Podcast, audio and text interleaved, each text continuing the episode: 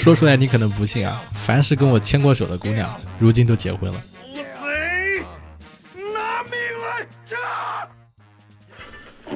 Hello Hello，各位活捉八师傅的听众朋友们，你们好，我是八师傅八匹马。今天这期啊，我们依然以上一期的剧本会的方式来进行，主题呢依然是围绕剧本故事里的人物行为与逻辑出发啊，去探讨爱情故事里的人物关系。这个大叔都在教漂亮小姑娘什么呢？看似简单的问题呢，实则反思的是冰山之下的答案。在各种限制、限定的基础之上，啊，到底该如何既符合故事逻辑，又赢得小姑娘的心呢？那么八师傅和几位编剧朋友期待大家的呀共同分享。那么这期节目的亮点啊有三个：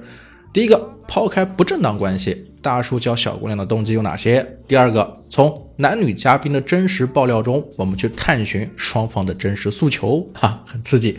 那么第三个就是大叔到底教会了小姑娘什么？那么小姑娘又教会了大叔什么呢？好，那么因为这期啊时长相对较长，建议大家先订阅或者关注收藏本期节目，以防大家收听到一半就找不到我了。那么最后呢，想要互动的朋友，欢迎私信或者在互动区评论啊，也可以添加八师傅的个人微，拼音王爷五幺 W I N G Y E 五十一，随时沟通互动，我在节目里呀等着大家。老崔，你能跟我们一起聊吗？这位老崔是不是大叔？要先问。肯定是，肯定是大叔呀。他是一个，他是知名播客主播，好吧？是我很很敬仰的前辈啊。敢当不敢当，瞎聊天。Hello，各位。老师，我我我们今天这个房间是是要聊这个这个主题，就是跟剧本有关的，在探讨一个就是大叔都在教漂亮小姑娘什么。你看标题应该能想到吧？能，浑身起鸡皮疙瘩，我都。为什么？为什么？对，为什么？这不是这两天正琢磨正写一剧本呢吗？写一话剧的剧本。嗯，对，这个这个问题也是，就是我没有经历过的。我可能是长得不好看，也可能是对于我来说，呃，我这个年纪的大叔的话，可能年纪有点大了，所以没有大叔来教过我。不是，我想问一下，在女生眼里，什么样的标准是大叔呢？所以我就想说，要问两个年龄段嘛，就是第一个年龄段，就是比如说现在那种大学生，就对于他们来说，可能三十多岁的，就三十五岁。请问八老师你多大了？八老师三十二、三十三，可可以再往大了说。你勉勉强强算个大叔，对于他们来说。那肯定了呀，那肯定了呀。但对于我来说的话，起码要五十岁。就是你，你是对大叔的界定是什么？你是想问这个五十多岁的中年人，还是三十来岁的中年人？我觉得，如果在年龄上大一轮，应该就应该被认为大叔了。大十二吗？对啊，对啊，正常十十二岁叫叔叔嘛。对，八匹马如果三十出头就被叫大叔，那我就算大爷。对。天哪！所以他叫老崔，你知道吧？可以，就是小姑娘见着你叫你一声伯伯。我觉得我们先。你可以这样子，就是咱们先聊这个主题的话，这个大叔跟小姑娘，我们先做个界定。比如说大叔的年龄，我们先聊一聊到底是四十岁的大叔还是三十岁的大叔。因为你是编剧，你提了这个问题，你你先做主，你觉得是聊多少岁的这个人比较方比较好，这样我才能把我的故事分享出来。我觉得应该是三十三十三岁到四十岁之间的。嗯，OK，三十三岁到四十岁之间，那小姑娘怎么界定？这个小姑娘是学生，呃，还是在工作了？刚毕业，大学刚毕业，对，好的，就是四十岁的大叔呗。四十岁的大叔怎么怎么怎么这个攻略这个呃大学刚毕业的二十岁左右的小姑娘是吧？呃，不一定是攻略吧，就是没有那么的，就是目的性强。就是比如说你现在遇到一个就初入职场的二十多岁的女生。就她刚大学毕业哈，你会教她什么？你觉得哎，这个小姑娘还不错，长主要是长得挺漂亮的。你觉得你会教她什么？我我懂了，你要问的问题不是说攻略他，而是说这些四十岁的中年男性到底喜欢跟小姑娘聊些什么天，是吧？然后就是喜欢他们什么，或者是怎么样？OK，我我觉得我觉得这是一方面。这个问题的起源是这样的哈。嗯就是现在有很多年轻的小姑娘，她们在和我聊天当中，她们就会觉得说，呃，这个大叔哈，他们特别喜欢他们教他们这些东西，但是他们觉得这些大叔这些大叔说的这些教的这些东西，他们并不认可，但是他们还是微笑的说真棒。他们觉得大叔只是在要崇拜啊啊，那那你那你不明白的点是什么？你不明白的点是为什么小姑娘要听大叔说话，还是说为什么大叔想要跟小姑娘我？不明白的是，我不我想问的和不明白的是，就是大叔自己觉得他能教别人什么，他能教漂亮的小姑娘什么，他为什么会觉得小姑娘就是什么都不懂，非要让他教？OK，你你刚刚在我们聊的时候，已经有两个人都举手上来了。我那个好的，，快听一下。那我们换一个二师兄，你上来是想说什么吗？我觉得这个界定首先要界定一个真假，就是这种有真大叔、假大叔，也有真小姑娘、假小姑娘，这种其实区别还是蛮大的，就有就有这种有概率有四种可能性，就哦，那那我来回答一下哈，这个大叔他不一定有钱，只限制是说他的年龄是在这个地方，他有可能是没钱的，有可能是没有不不不，我我我觉得这个大叔，我的概念里面真假，他他当然有很多种层面上哈，但我的概念真假就是有没有在走下坡路，就是还在走上坡路的都不太算大叔，就是那种在已经在坡坡坡上或走下坡路的那个才是真大叔。然后大叔包含这么多吗？对他他这个总整个概念，我觉得是这个样子，就是当然小姑娘也有真小姑娘、假小姑娘，就是你像说的二十出头的小姑娘，什么事情都不知道的很多，什么事情都知道了也很多，就是这个这个其实千人千面的，我觉得。想的太多，这事儿就拿年龄作为一刀切的这样的一依据就完了。对，然后刚才然后小姑娘只要是漂亮，啊，对，旭瑶刚才说那种大叔呢，就典型的，无论在社会上还是在职场上，都有点不懂事儿加不着调的这种人。看见小姑娘挺好的，然后过去跟人起腻去，非得跟人家聊点什么人生经验，特别招人烦。所以有一句话就说，你不要在年轻人没有向你请教的时候，没事闲得蛋疼跟人家蛋逼去，然后传授点人生经验，这很招人烦。其实就有有这么一类人吧。啊、是，那就是如果是有能力的大叔，他其实他觉得对方一来请教他的话，他就可以去指点，或者说他去聊这些东西嘛。没错，就是如果人家真有需求，人过来问你说这事儿，你看应该怎么办？我遇到一什么困难，你当然可以输出你的经验，这个没问题。但是人家没有，你过来跟人嘚嘚嘚嘚，你说这多招人烦，这显然很不着调。我觉得确实有这样的。嗯，那这一类大叔他对于比如说一个长得好看的或者一个长得一般的小姑娘去向他请教的话，他说的内容会不会不一样？呃，内容我觉得差不多，但是频不频这块儿，时长这块儿应该是有区别的。天呐，因为这么这这种不着调加不懂事儿的人吧，他能输出的内容也有限，但是显然跟漂亮姑娘可能就愿意多说点儿，多说点儿之后呢，再跟人起会儿腻，差不多也这时长可能就长一些嘛。对这个所谓不不见得，不见得。那个老崔，那我我我说我是大叔，我今年我七二年的，我五十岁，漂亮姑娘往我身上贴，我都不屌他们，真的，啊，咱们对真大叔来了，这里真大叔对不？对大叔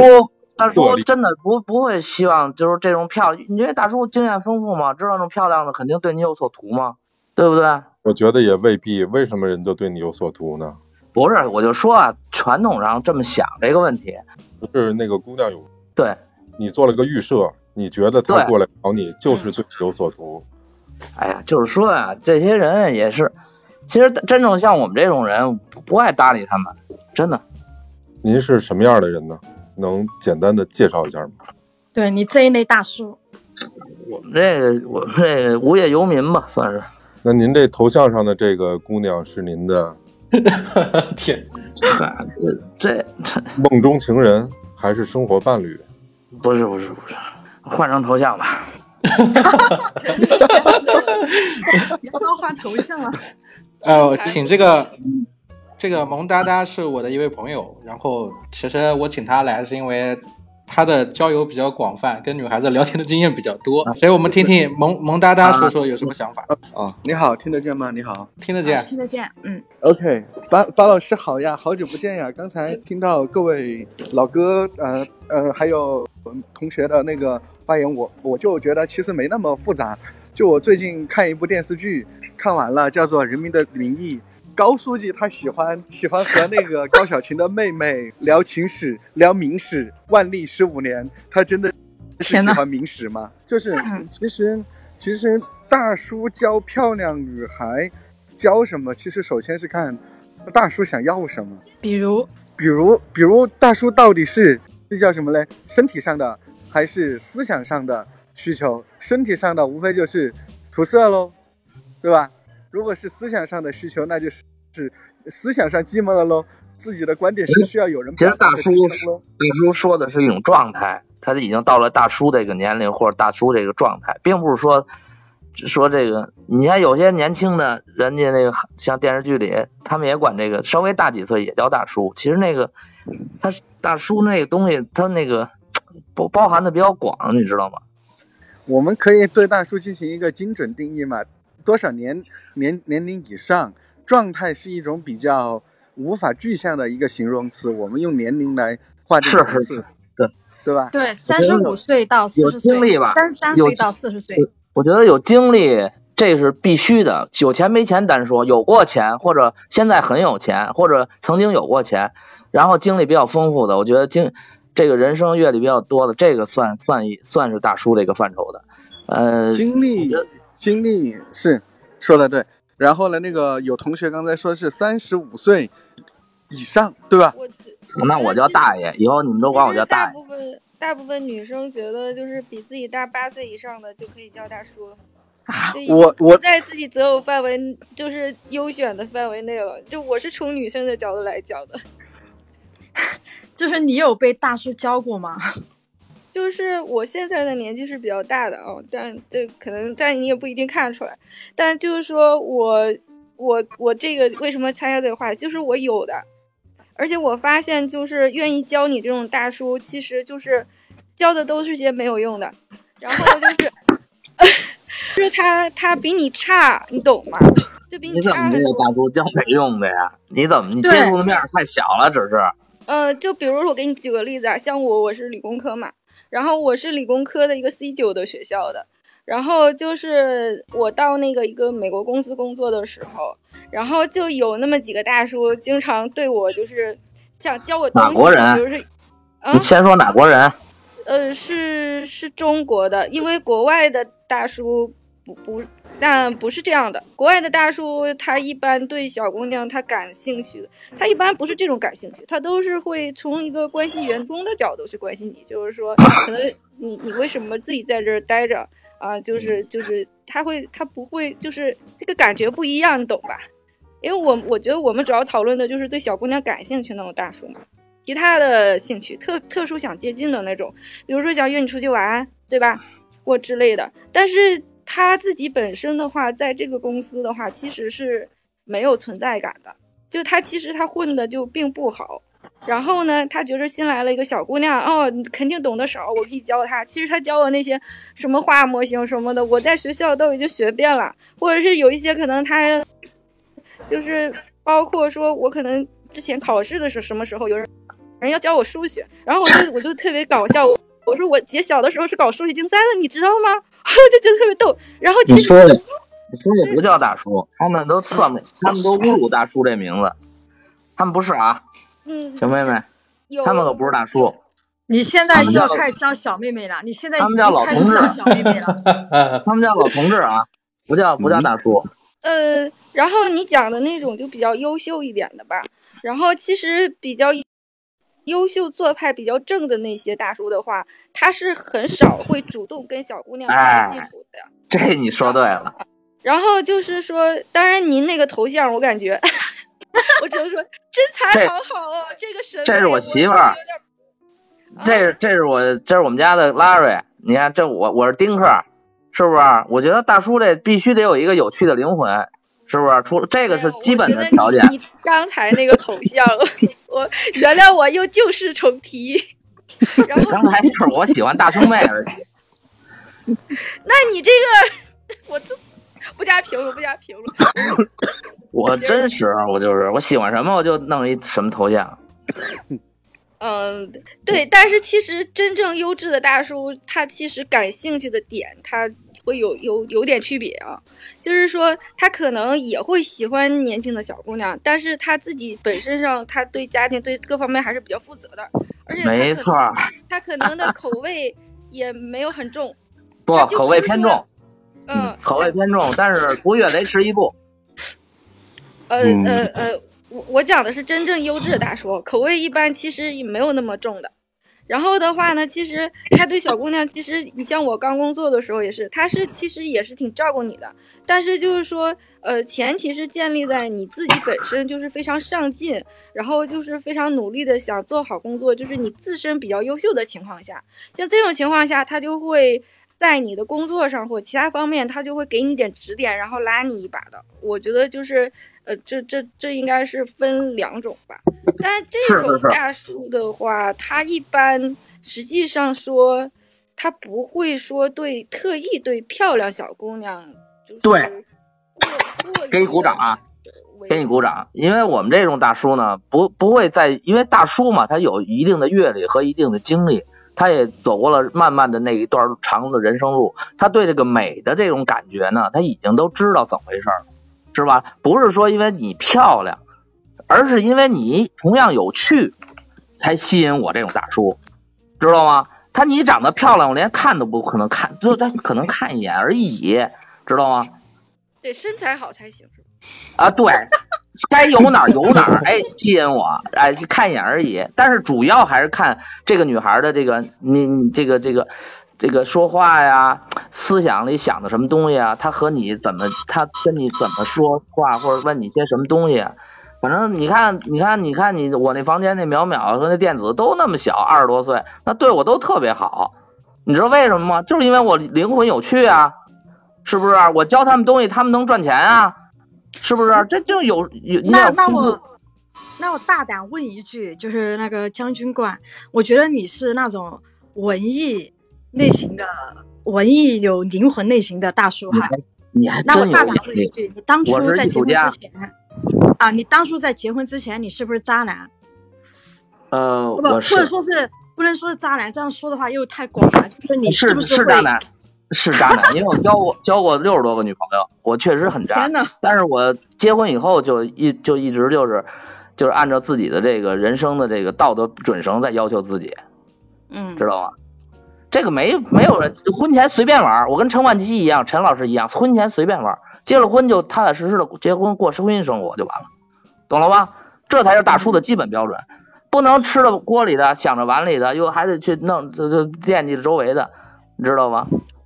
嗯，好，那我大概明白你这个类型的，嗯，谢谢。其其实那个刚才我听了一下各位的描述，就是我们可能理在我的认知中，可能我们理解的大叔是不一样的哈。就是呃，刚才做的各位用户做的用户画像是三年龄三十五到五十之前，然后嘞有一定的阅历，或者说是有一定的经济基础以及必要的道德品质、文艺爱好和有趣的灵魂，那一定是兴趣爱好作为支撑嘛。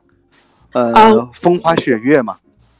我觉得不是，就是刚刚将军冠他说的那一个类型的大叔，只是一个类型的，就是还有一些就是非常普通的。但是我就是接下来要说的，其实，在我们日常生活中，像将军冠所说这种类型的老哥，其实是呃百分率概率是特别低的。就包括刚才那位 C 九的那位同学，他说他在工作中认识的那种大叔，其实也在我们日常生活中其实并不多，更多的是什么嘞？呃，走出街去，三十五到五五十这个五十之前这个阶段，被生活压力所逼迫，然后看到漂亮女孩，更多的是有贼心没贼胆，然后嘞 想交点，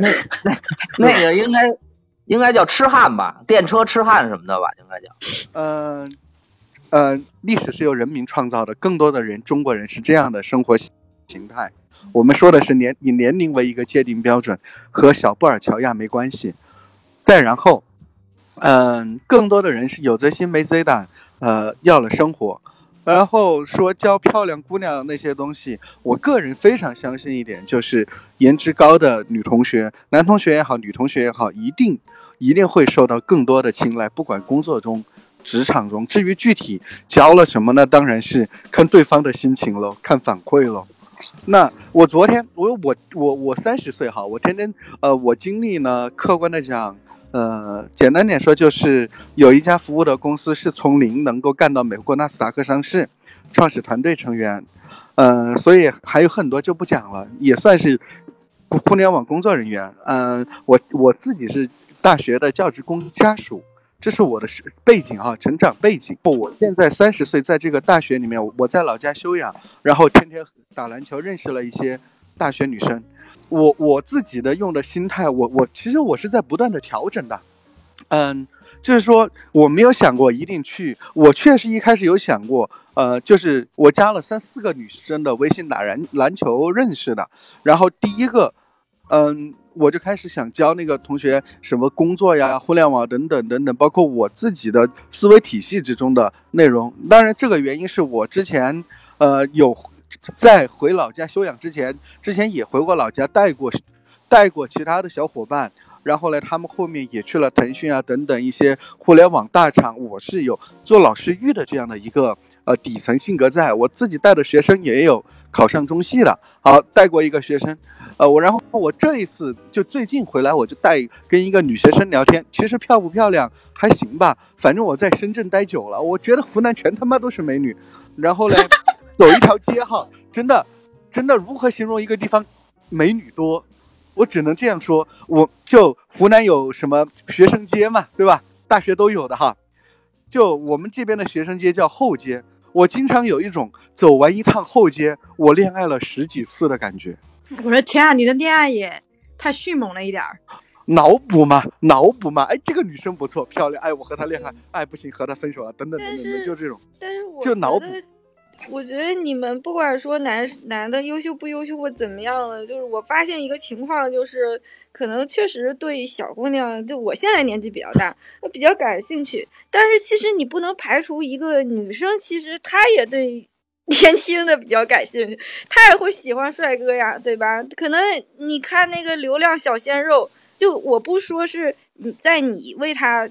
给他带来好处的情况下，那他有可能是会跟你学习的。但是如果说你让他付费的话，假如说他那像那种流量小鲜肉，他追星的那种女女生，大部分其实也都是就应该是很年轻的那种。嗯，这个我暂时不知道怎么回答，因为我要想我我想表达的是在后面，我一开始想教他们东西，然后他们反而给我上了一课。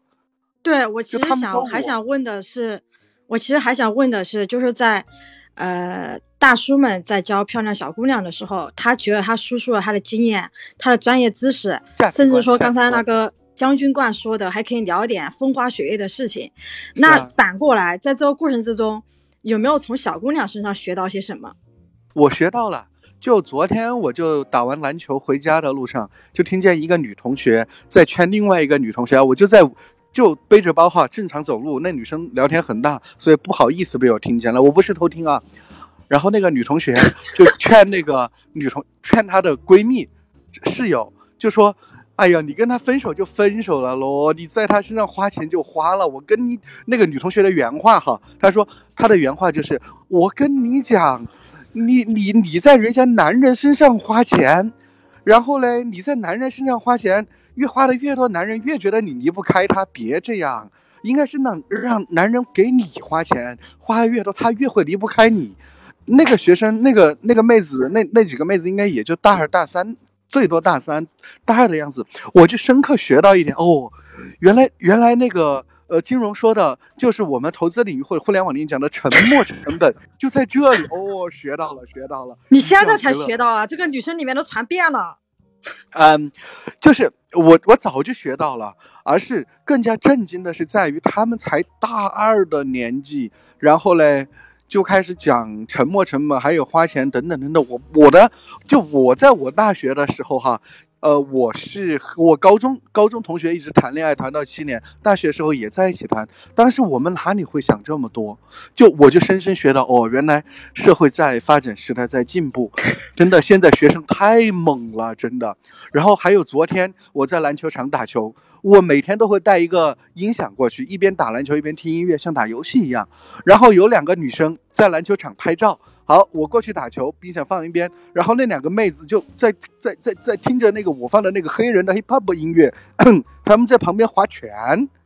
就酒吧里划的那种拳，而且我肯定他们是大一，因为他们上晚自习。我就想，怎么能这样呢？还有就是还有一种类型的女女同学，就是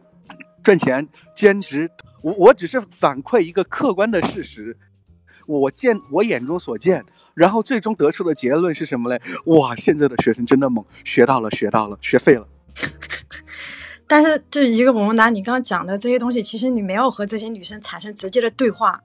有啊，你都是在旁边去听或看，或者你自己的感受。有有有的同学还加了微信，还加了聊天，呃，聊天呢也有也有尝试过和他们一起深度聊天呀、约饭呀等等，我发现。挺不靠谱的，就是我的目的，我的目的就是没有目的，就是我要我一个人想去吃东西，好，我叫一个人一起来吧，那叫谁都一样，然后放鸽子。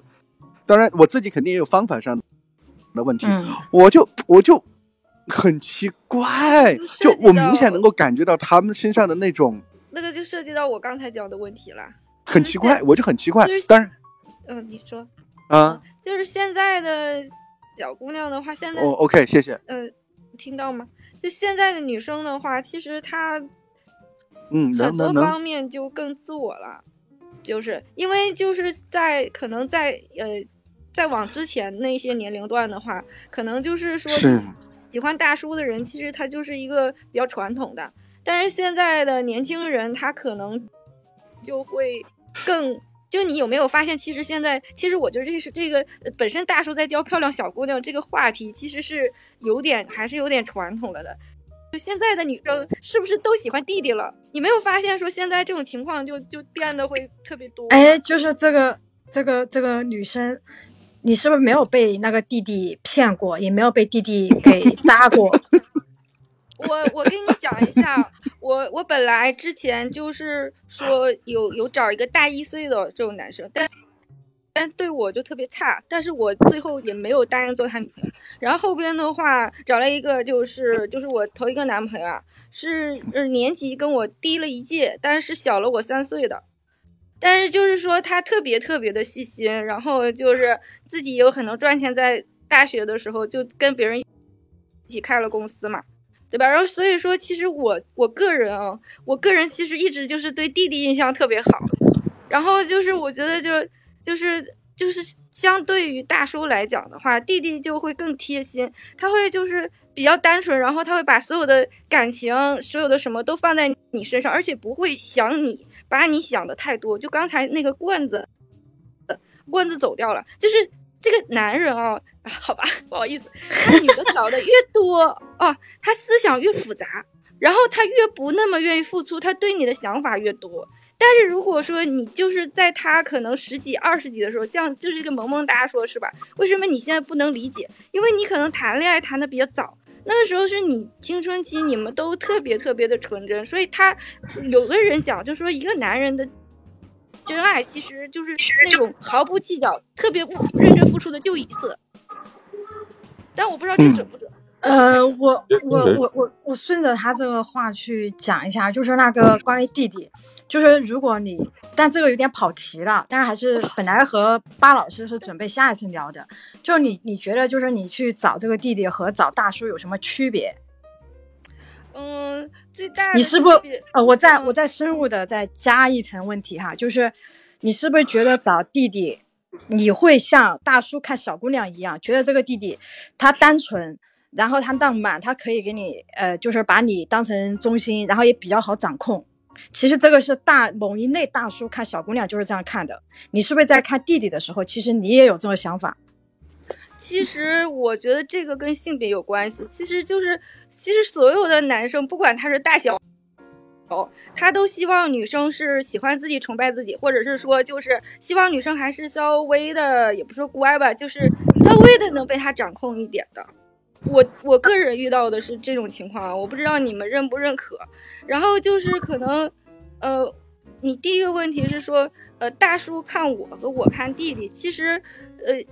还我还是我刚才说的，就是跟性别有关系。而且其实即使你找了弟弟的话，他其实就是说知道他是弟弟的，然后他会就是说做出很多事情，让你觉得说他比较，他其实他是一个特别靠谱的人。呃，特别有安全感的人，他会做很多大叔不屑于去做的事情。对，因为大叔被成熟稳重绑架了，是吗？嗯，对对对，就是接着刚才的话题聊，我我其实是非常感感悟深刻，就是就是时代的一个文化的一个变迁，就是女权的兴起，包括包括国外 NGO 等等，这这种聊聊远了哈，就就就一句话总结，一句话说回来就是。女性确实越来越独立，而且，呃，至于大叔也好，弟弟也好，我非常认可那个瑶瑶说，就觉得弟弟比较好掌控，有那种，嗯，有什么控制欲也好，或者是那种 control，或者是那种再单纯一点。因为我我个人的那种审美是在，呃，深有感触，在我二十六七岁之前，特别喜欢那种。年纪小一点点的，然后好掌控的，等等等等。然后现在，现在我，现在我看书多了之后，想明白，然后接触的人多了之后，特别是和这些女同学聊了之后，其实我发现没什么区别，就是就是不会因为就有些人的人的想法不会因为年龄的那个。呃，或者经历的变化而产生本质上的改变，人还是那么个人。至于单纯也好，不单纯也好，只是看对方愿不愿意用那一面对自己罢了。就为什么我会有这么深刻的感悟？就是我和这些同学，我用的是最，就是完全没有用工作上和谈商业谈判中的那种逻辑思维方式和他们处理，而我用的是最本我，或者是呃。平常在工作中最少的一面就是单纯什么都不想，然后他们他们跟他们玩的多，他们都以为我是大三或大四或者是刚毕业的同学。其实我只是第一没有目的性，第二就是比较比较看明白他们的思维，然后顺着他们的来。那最后发现就是遇到不靠谱的，说第二天行，第二天约吃饭。当天晚上约第二天晚饭，然后下午三四点钟问准备好了吗？等等等等，然后说哎呀，我今天看了一天的不去了。我当时就，嗯，就我我们在深圳，大家的习惯一般都是提前约。如果如果对方有事情什么的约好了，一般就是不管加班呀什么的，OK 都会等着，大不了晚饭变宵夜嘛。然后是我主动找的对方，对方说哎我要今天不来了，然后我就无语，就不靠谱。我来刷新一下我的问题好吗？OK，呃，就是刚刚说到了，就是那个大叔小，就是一个女生，年龄比他大的是大叔，然后年龄比他小的是弟弟。但是在这个过程中，我感觉就是我听完之后，呃，我觉得是，呃，站在中间的那个人会觉得大年龄比自己大的是在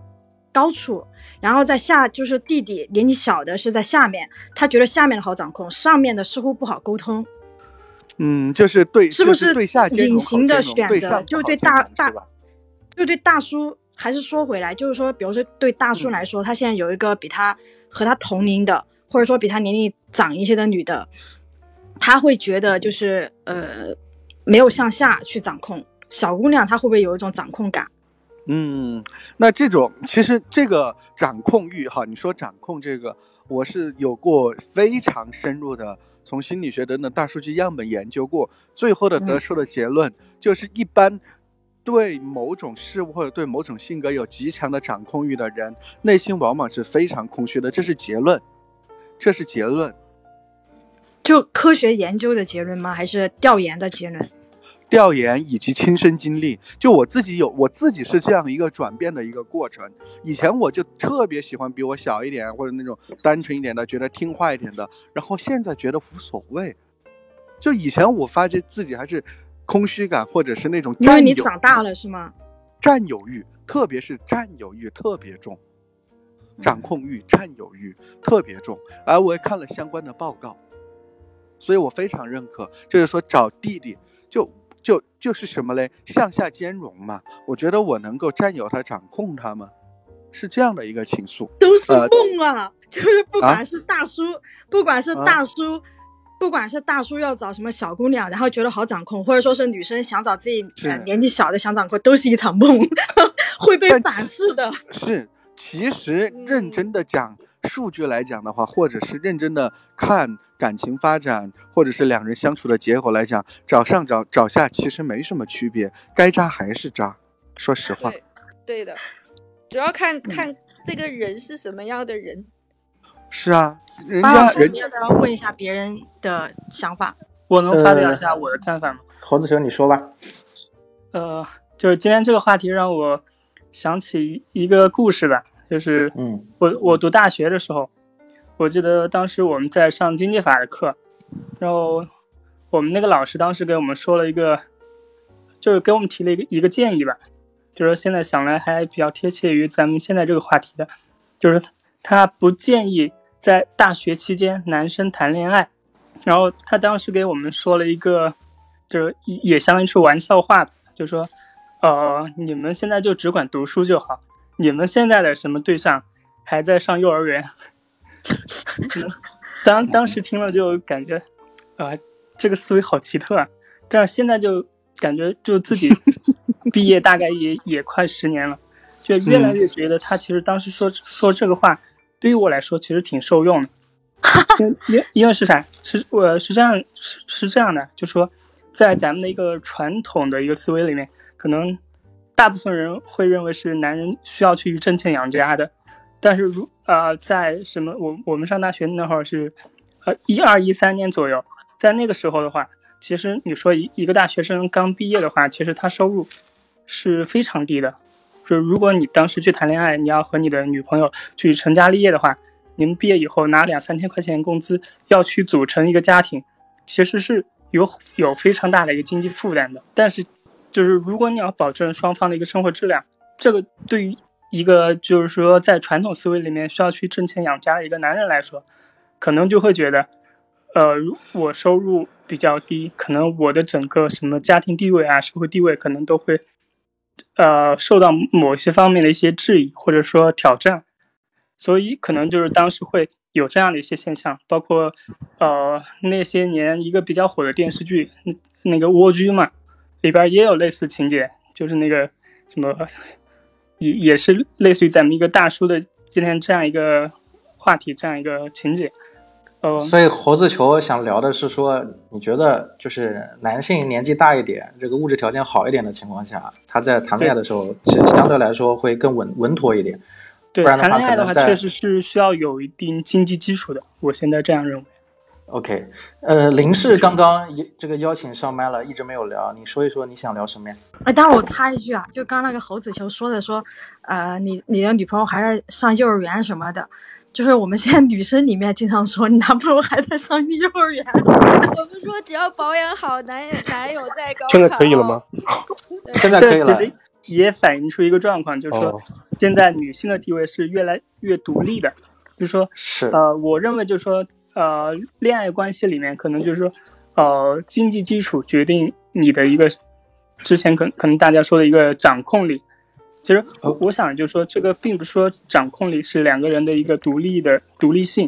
就说女性现在越来越独立，不需要去依附依附于男性，所以现在就是大家会认为就是说，呃，一个小女孩去找大叔，可能在现在看来是不不是那么合潮流的一件事。我们来听听林氏怎么说。哦，因为从年纪上来讲的话，我肯定算是大叔了。OK，然后我现在在交往的呃小女朋友就比我小非常多，所以应该是能够切合这个主题。嗯然后，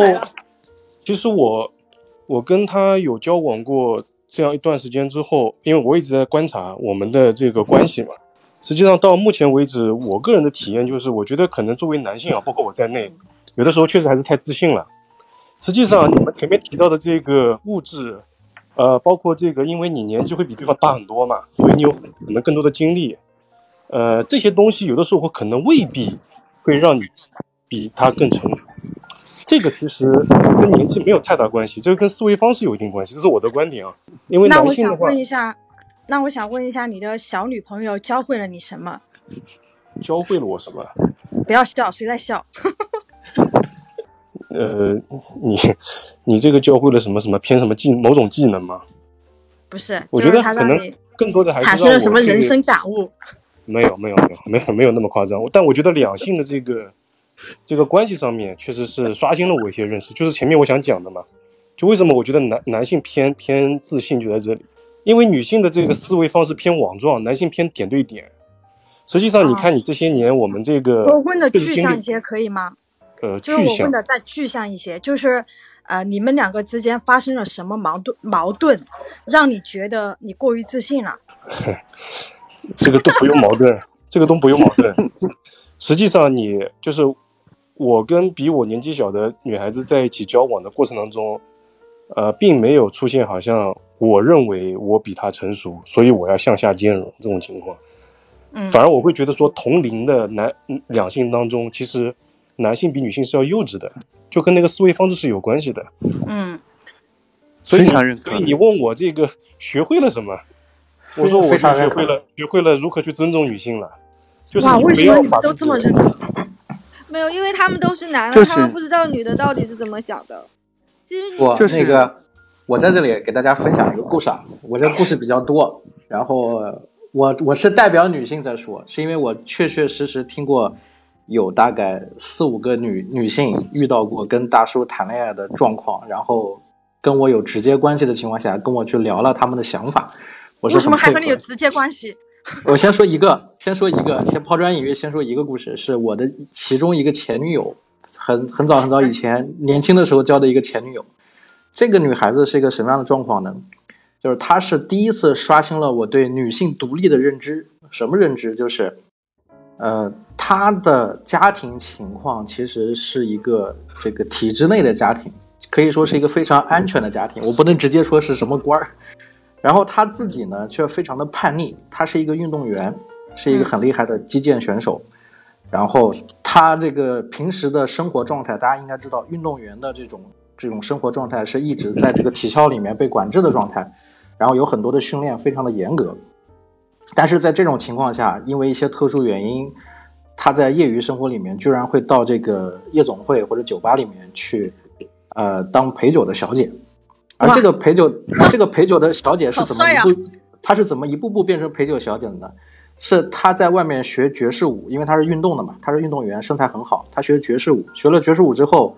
然后一些三教九流的朋友就说，在这个酒店里面可以，就是想要让她去培训，教那些女孩子们跳舞一些身段的一些东西。她借这个名由去教跳舞的，结果因为这个又被沟通到说这个场所里面赚钱很容易，然后他就慢慢的从一个教他们的人，就变成了一个也去招待这个客户的人。当然，在这里面那个会所很高级，所以说并没有实质性的出现什么特殊的问题。可是赚的确实很多。我记得那一年凌晨两点钟给我打电话，然后要请我吃饭，因为我跟他已经分手的状态下，他觉得有愧于我，然后请我吃了饭，然后不让我花钱，说他自己有钱赚了钱什么什么。当时我印象非常深，拿出一个金项链，说他是当天晚上就是客人给的，就是他赚了这个钱，其实就是陪别人聊聊天、喝喝酒而已。然后再过了大概有一年多的时间没有联系之后，有一天又来跟我联系，就是大概说了一下他的心路历程，我才知道他是什么情况。就是他在那个这个高端的这个会所里面找到了一个男朋友，这个男朋友就是一个大叔级别的，被绿了吗？没有没有，我说已经分手很长时间了，分手很长时间。然后她找到了一个找到一个大叔级别的一个男朋友，这个男朋友是以前她在酒店里的那个客户。然后她跟这个男朋友这个谈开始，她就跟我说，她说她的年纪跟她的爸爸的年纪是差不多的。然后我那时候非常诧异，就是我觉得我说你长得又漂亮，是吧？然后也能自食其力，也拿工资，然后你你平时玩玩就可以了。因为就我的理解来说，就是他家庭背景是很正的背景，然后一般的这种这种地方也不会对他怎么样，也不敢对他怎么样。但是他自己非常的叛逆。然后他做了这个事情之后，我说你有没有想过，如果你的父母知道的话，你会怎么办？他说我无所谓。他说因为这个人能帮到他。我说怎么帮到他？他说这个这个男朋友可以带他去，就是很俗套的故事，就可以去新马泰，可以去玩，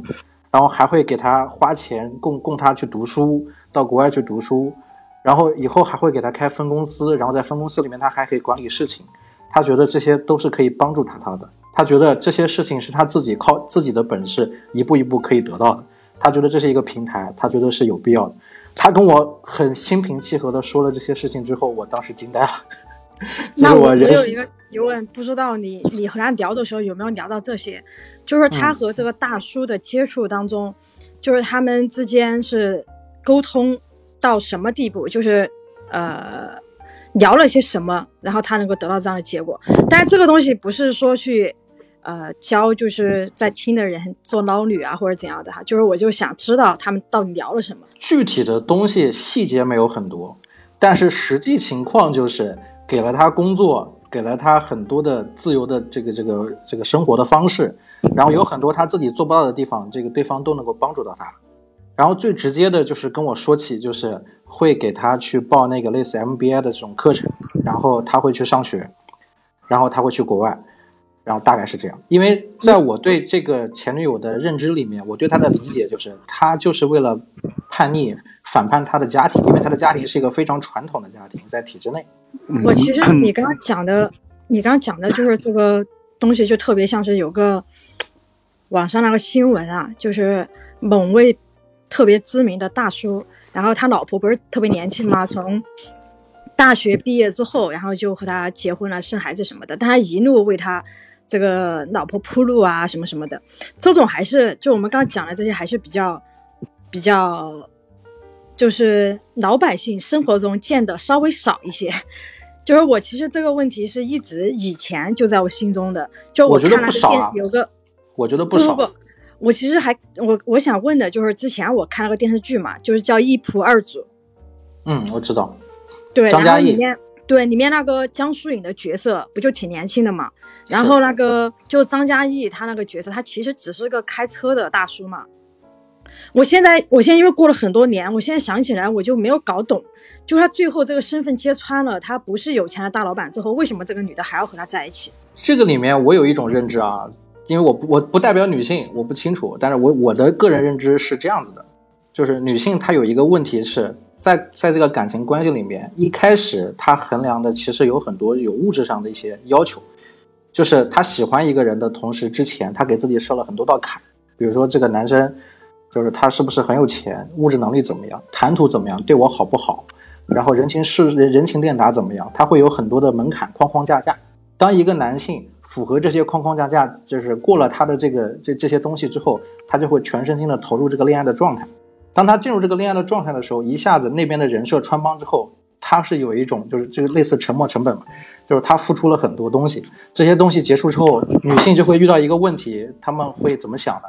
他们会觉得说，我已经付出了这么多了，啊，这是潜意识，然后我不能说一下子承认自己失败，所以他想要继续忍受下去，这是我个人的一个不太成熟的看法，也可以请其他的女性帮我去去去辩驳一下。嗯，巴老师这个观点我非常认可。我曾经在看那个巴那个哈佛哈佛大学的恋爱心理学之中，男性的恋爱心理和女性的恋爱心理是完全相反，男性是。向下开口函数，那么有一个波峰，以得到身体或者是达到某种目标之后，对对方或者是结婚或者是生生儿育女之后，情感爱情的那种激素分泌会往下无限的往下往下，然后达到一个平稳线。而女性不同，有一个门槛，跨进门槛之后，随着喜欢的沉淀，女性在乎的是喜欢的是感觉 feel。那这个成本和喜欢的浓度会不断提高，属于向上开口。那从而得出一个结论：女性真的是上恋爱恋爱脑。这个和那个和褒义贬义没有关系，只是一个客观事实。女性享受的是有人的陪伴，就包括您是老哥前面说的，我也是非常认可。认可在于哪里？第一，其实不管女同学的，首先女女性本来就。从生理结构成熟的角度来讲，就是比男性会早熟，这是客观事实，生物学。第二件事情是什么嘞？就是这个老哥说，他并不觉得人家年纪小就不会沟通，怎么怎么样。我也非常同意。我也非常同意，因为我我个人在和这些二十来岁、二十二十一二岁女同学聊天的时候，我也不觉得他们会有多幼稚。好，第三就是女性女性的一个思，女性对于恋爱的体验，就到后期的时候，其实更多的是需要的是什么呢？是陪伴。男性不就就又切合老老那个林氏说的，呃，网状思维和直线思维。女性需要的网状思维，就像女性聊天，今天晚上我们吃什么？男性会说我吃火锅，女女性聊天会，今天晚上我们吃火锅。哎呀，火锅的时候还能做手指甲呢，那个指甲好不好看？哎，我觉得你昨天那件衣服搭那个搭你的口红的颜色，再搭你的指甲很不错，就非常的发散性思维。我就我们不，他要的是一种氛围。就是恋爱的氛围。我刚刚听巴老师说了他怎么去思考，就一仆二主里面那一对儿的时候，我突然发现我真的太幼稚了。就是我居然没有那么多的条件去筛选，我要记下来，我要这么去筛选。但是你刚讲的就是说，女生喜欢陪伴嘛？因为我有一个朋友，就是她年纪比较小一些。就是二十二十多岁吧，然后她男朋友是三十多岁，然后她男朋友其实就是非常。呃，普通的大叔就是工作一般，长相一般，就是条件其实呃和他们家比的话是一般，但实际和普通人比要稍微好一点。然后，嗯，在整个过程中，他都不停的在反问自己，他为什么要和这个人在一起？这个人能给他什么？然后这个大叔就给了他个答案：我能够给你陪伴，就是，然后。然后就是因为这个陪伴，它确实也能够维持非常长的时间。还有一个最主要的就是恋爱氛围，就是你刚刚说的，为什么女生要说指甲怎么怎么样或者怎样的？但是我现在更感兴趣的就是那个林氏，因为她是正儿八经和小姑娘谈过恋爱的，我特别想知道她是怎就怎么起的因，怎么结的束，中间发生了什么比较明确的矛盾。人家的隐私，人家如人家都说成那样，他都上来了，他不讲一讲？变透露，你关注不要再追问了，给人家一点隐私好不好？不，他都上来了，他是有讲的欲望的。我我我我我我想讲的东西跟你想知道的可能有点出入啊，所以我前面在讲的时候，你就中间打打断我两次，然后就抛出你的问题。请，对，你可以打断我，我没有听清楚问题啊。他就想问你和那个妹子，你和你的那个小姑娘是怎么怎么认识？中间有怎什么因果？然后嘞，然后嘞，中间有什么特别明显的矛盾？就比较比较深刻的一些，或者是具体的问题了。哦，哎，我请教一下那个旭瑶，那你在那个就是跟男性交往的时候，你会先看对方的物质条件吗？我不会哎，我就是就是。呃，我你看，刚巴老师提的那些筛选的我都没有，我纯看直觉，所以我要学习起来，我要把这些记下来。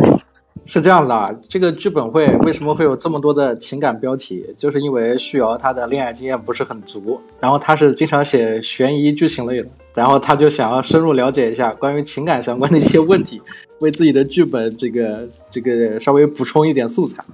不，我也写甜宠，我也写甜宠，但是是。甜宠其实是女生对爱情的一种幻想嘛，但是如果你写的现实一些，你还是要去深入的挖一些这些东西。嗯，那我再分享一个故事啊，还是女性的故事，就是我有一个很很好的女友，不是很好的女性朋友，年纪也很小，符合大家所想象的二十来岁的小姑娘，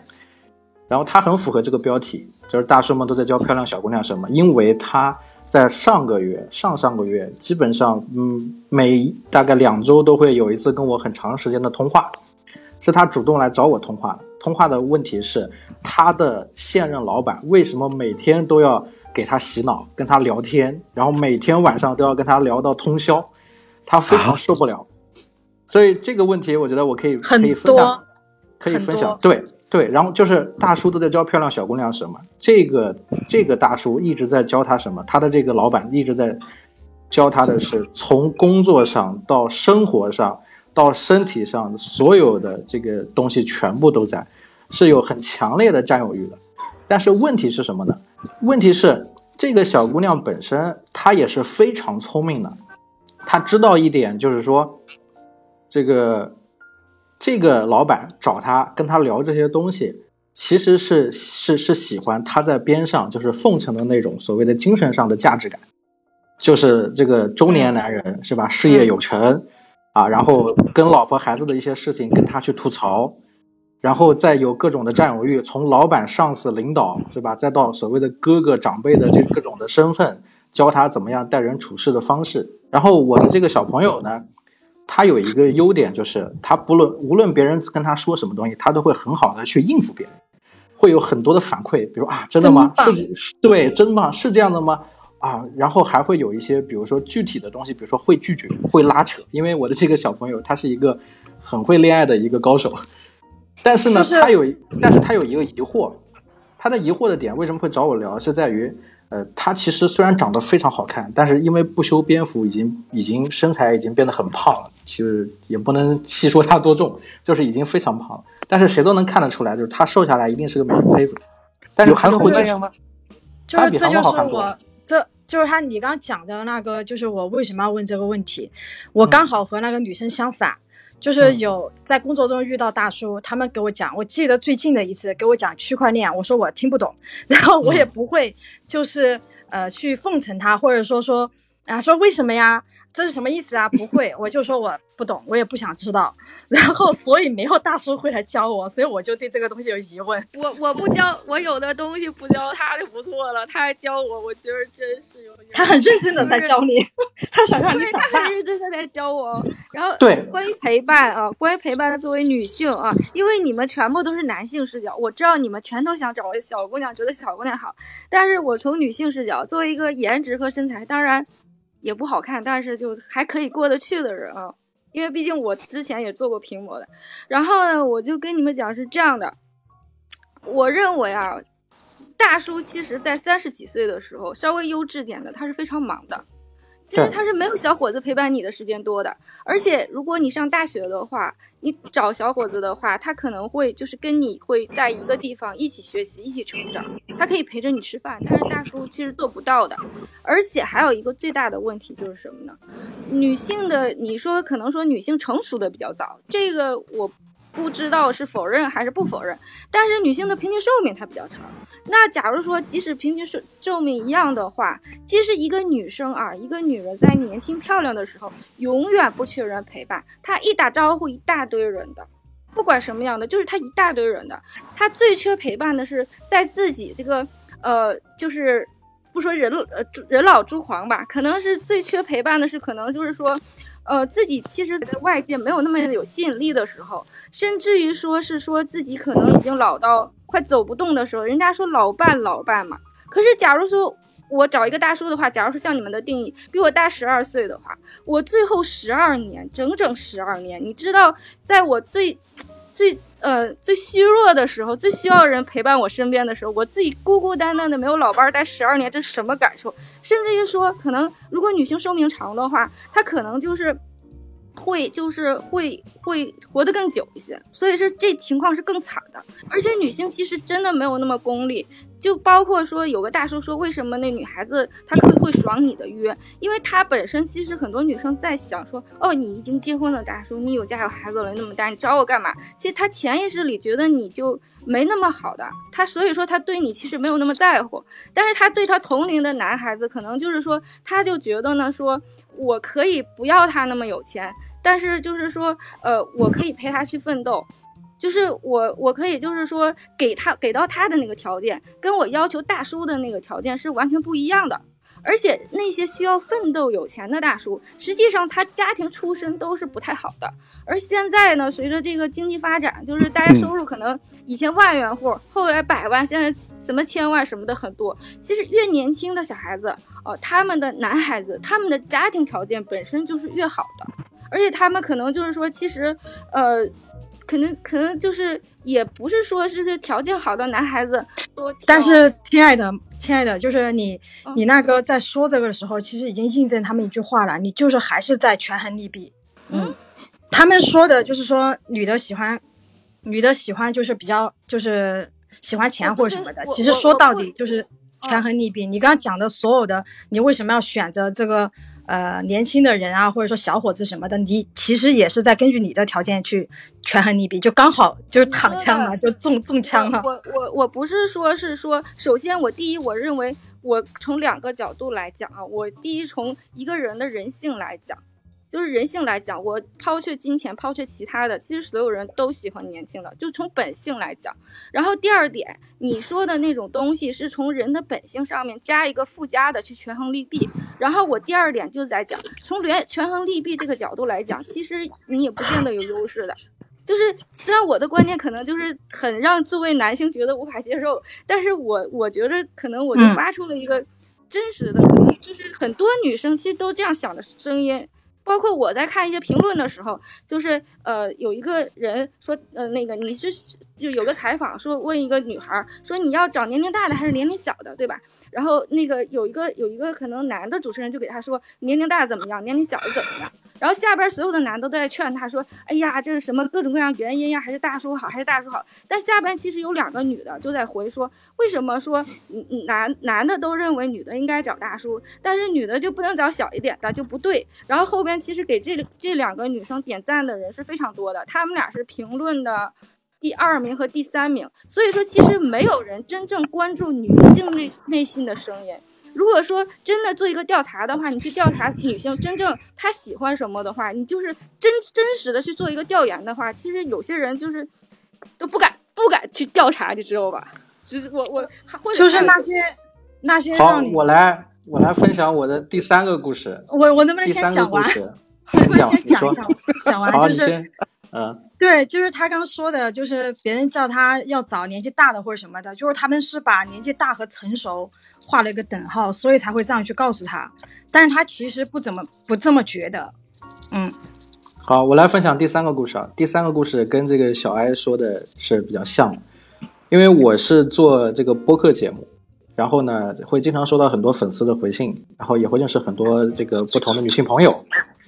有一位朋友，他正儿八经找了一个不叫大叔了，他找了个爷爷，是属于属于类似叫做爷孙恋了。因为我当时对，因为我当时跟他聊天的时候，我就问过他，我说我说你这种就是叔侄恋啊，就是差这么多，你怎么想？他就他自己就直接跟我开玩笑的说，说已经不算叔侄了，可以叫爷孙的状态，因为。他三十岁，呃，找了一个找了一个六十六十多岁，这具体的年纪我说，反正是六十以上的一个男朋友。因为他之前在朋友圈里发照片的时候，也我一直以为是他跟他爸的合照，在海南，在那个在那边。然后后来他跟我说了之后，我才才才明白，原来是他的男朋友。而且他的前男友我也认识，他是跟前男友分手之后，迅速的就找了这个这个这个这个所谓的大爷。然后所有的人其实都不太理解他，很多人都说他是不是开始走捷径了。他自己也跟我自嘲，但是这件事，因为他跟这个大爷谈恋爱谈的时间还蛮久的，是最近才开始在闹分手的状况下，他才会跟我在继续在聊天聊他这个事情。他说了一件事情，是再一次颠覆了我的三观，这就是我说的第一个故事、第二个故事到第三个故事。他颠覆我三观的点是在于，他跟我说了一件事，是他并没有恋父情节。也并没有从小缺少父爱，反倒是因为他的爸爸、他的爷爷、他的叔叔伯伯们太多，对他特别的好，所以导致他对男性或者说成年成熟的男性没有太多的防备心理，完全是以谈朋友的方式来相处的。在这种相处的过程中，他对这个年纪大一点的这位这个这个前男友就产生了一些就正常的情感的一些东西，他觉得他是可以结婚的，他想结婚，他三十岁。她跟前男友这个谈了将近七年到八年的这个时间，一直没有结成婚，所以她选择了这个大一点的，她觉得是能结婚，她是奔着结婚去跟这个人去去谈的。而这个她的这个前男友我也知道是某某一个影视导演，也拍过片子，也得过奖，但是也没有很多钱，因为是独立独立电影的导演制片人，然后也没有什么没有什么人脉关系。甚至是这个小朋友找到我，希望我能够有没有什么办法帮助他去做一些宣发他的那些独立电影、独立影片。然后他是全身心的想要帮助这位他的这个前男友，直到最后他们分手的原因也并不是因为他们的年纪之间出了什么问题，也不是因为说亲朋好友之间都在说他什么啊走捷径了呀，或者是其他原因都不是，纯粹只是因为感情上的问题，是因为他觉得这个人也不想结婚，所以他才分手的。所以我觉得这一点可以印证这个小爱刚刚说的这些。那我问你一句，如果把这个性别调换过来，你觉得这种情况存在吗？这种情况也存在，因为我有一个亲戚，他就他就谈过一个比我年纪还小的女朋友，甚至让我有点崩溃。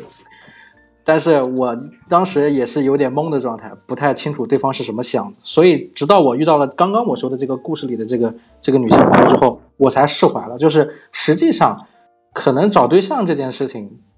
不一定是年纪的问题，可能就是一个心智匹配的问题。我大胆的我大胆的猜测一下，就是你刚刚讲的这这个女孩儿哈，她可能嗯心理上有一种某种想要拯救他或者帮助他父亲的一种感觉，但这个时候就是刚好这个人出现了，就是其实是匹配上了的，是另外一种恋父情节。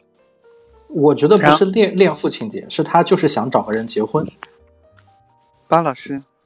嗯，你说，你你刚才说的是男女哈，我说一个，就是我我自己的亲身经历，就是一个同事，呃，哪家公司不能讲了，然后嘞，当时我刚毕业，然后那个有个同事，他当时也就二十三岁左右，他喜欢的那个阿姨吧，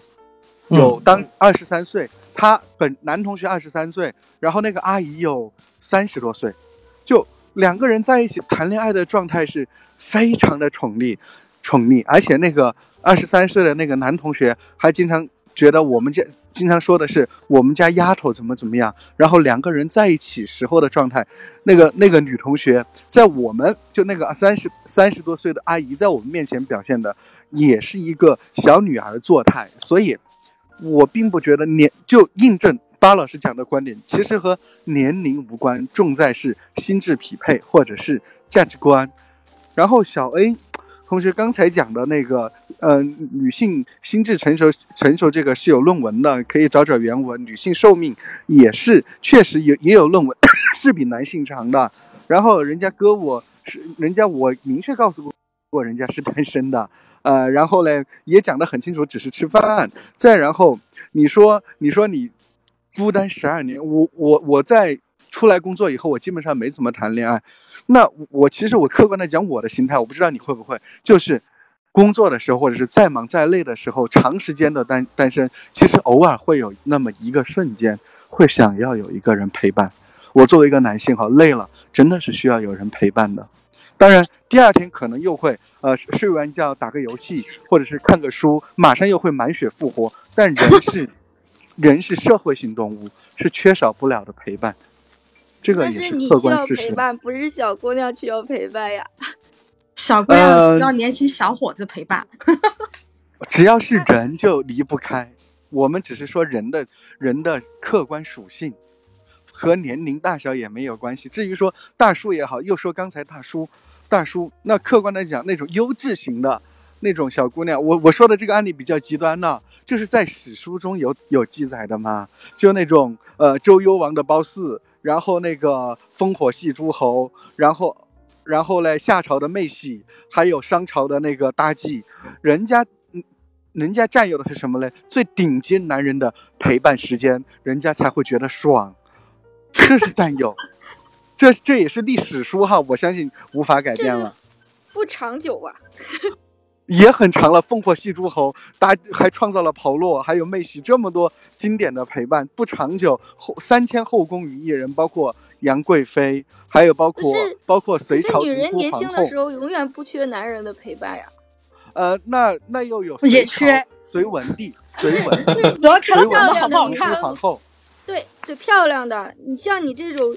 她年轻的时候她就是不缺的呀。她其实如果年轻的时候再呃找一个就是这样的人的话，其实很快她那个色衰爱弛的话，后边儿那如果得不到足够的补偿的话，其实也是挺惨的。但我讲的那种就是说你老了的时候，你可以一起跟他挂掉那种。就嗯，你我了解了解了你说的这个状态。是美好的愿望。这种美好的状态是需要，如果能够，如果你认识这个人，请告诉我，马上去泡他，和他去结婚，谢谢。认真讲，那你找大叔这肯定不可能嘛。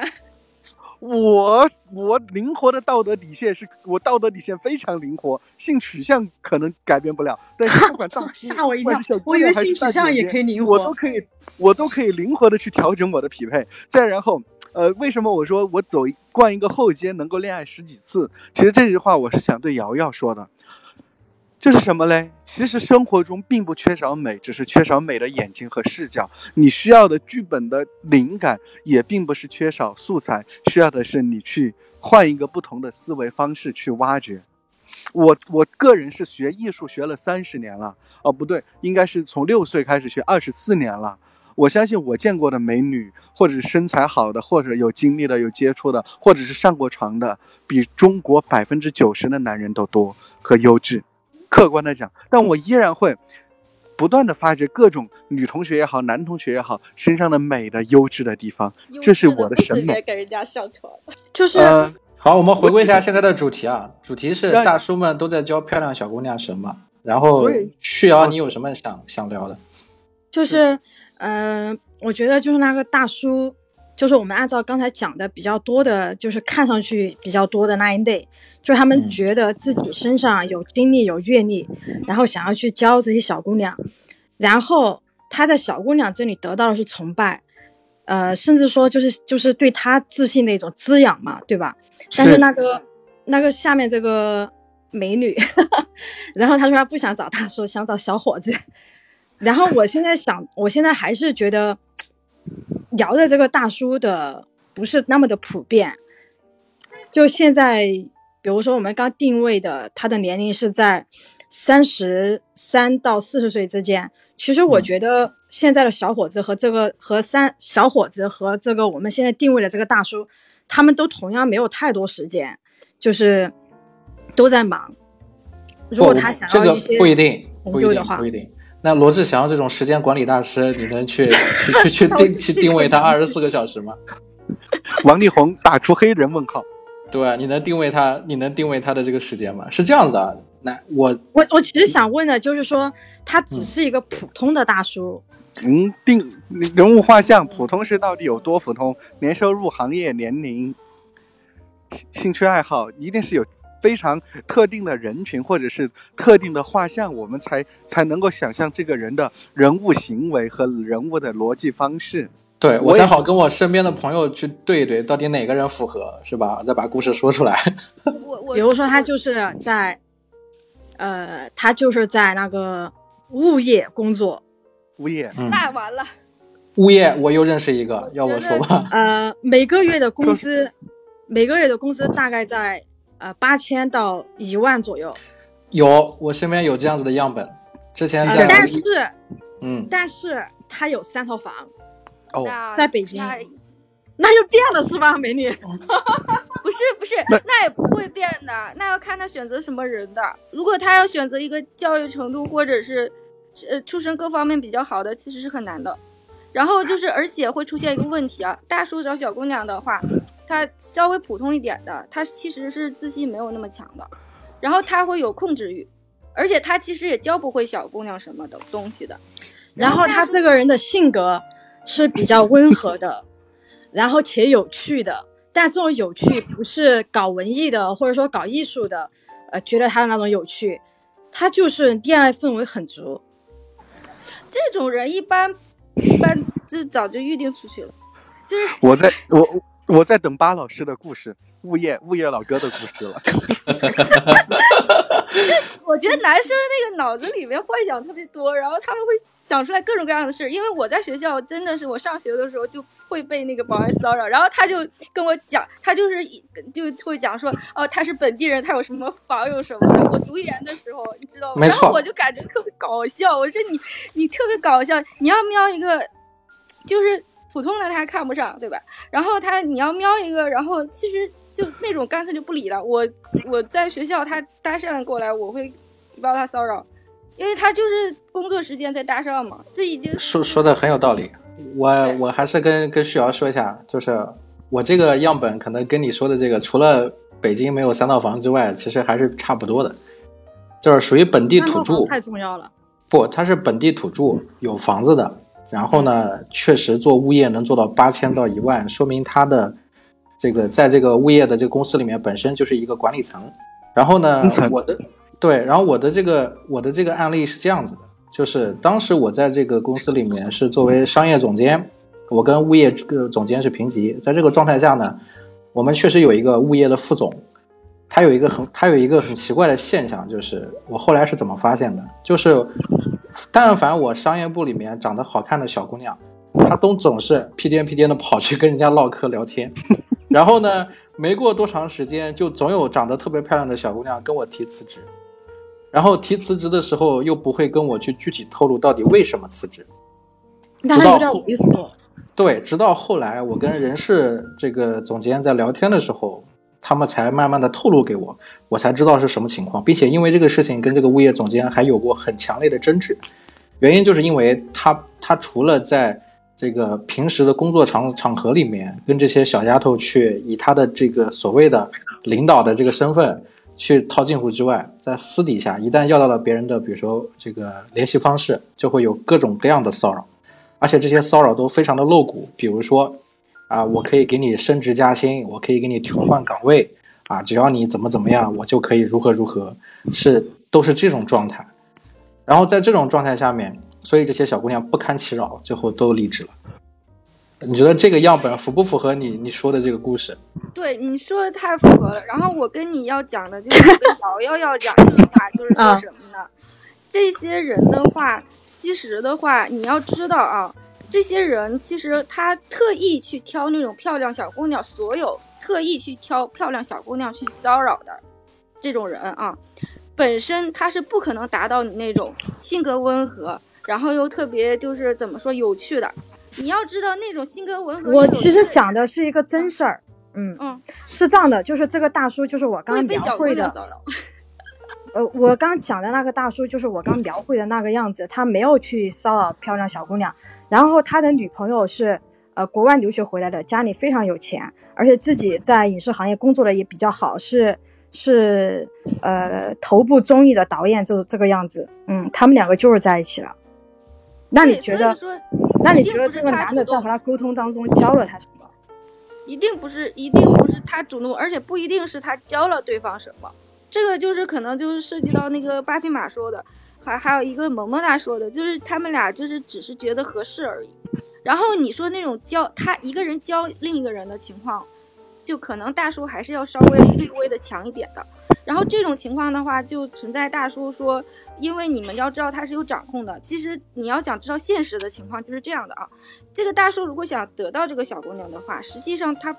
不会把真正让对他发展有利的东西交给他，因为如果是这样的话，很可能会出现两个结果啊，一个就是说这个小姑娘。